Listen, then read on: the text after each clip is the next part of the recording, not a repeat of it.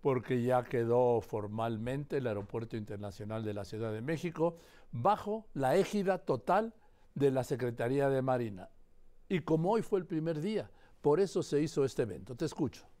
A pesar de que el sábado 7 de octubre entró en vigor el acuerdo presidencial que incorpora al Aeropuerto Internacional de la Ciudad de México a la Secretaría de Marina, este lunes se oficializó el control total que tendrá sobre las instalaciones aeroportuarias. Al respecto, el director general del aeródromo, Carlos Velázquez Tiscareño, informó que se redoblará la seguridad dentro de la zona federal y adelantó que los proyectos que se tienen es disminuir las casas de cambio, electrificar las rejas de seguridad de todo el exterior y evalúan introducir drones de vigilancia para hacer un área totalmente segura. Todavía tenemos puntos vulnerables y a eso nos vamos a dedicar. Ya comenzamos, estamos electrificando ya toda esa parte y ya está en proceso de licitación,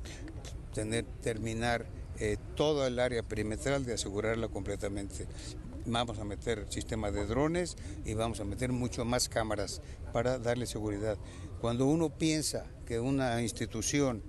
eh, pasa a formar parte de una unidad castrense como es la Castrense Mina de México, lo único que lo primero que debe de pensar que esa instalación debe ser inviolable como una fortaleza militar. Vamos a reducir las casas de cambio, van a estar, van a ser muy reducidas, van a ser reubicadas y con todos los controles de seguridad para que no tengan oportunidad las mismas casas de cambio de dar la información del cambiario a otras personas que las,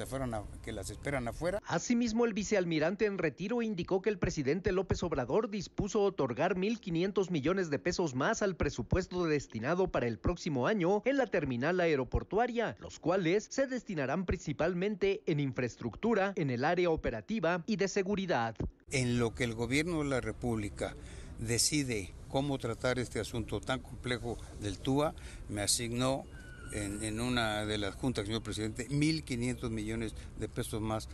para, para el próximo presupuesto, 1.500 millones más lo que se tenga presupuestado para este año, nos asignó una cantidad extra que nos va a ayudar mucho a superar asuntos principalmente de seguridad y asuntos y algunos asuntos también de confort para,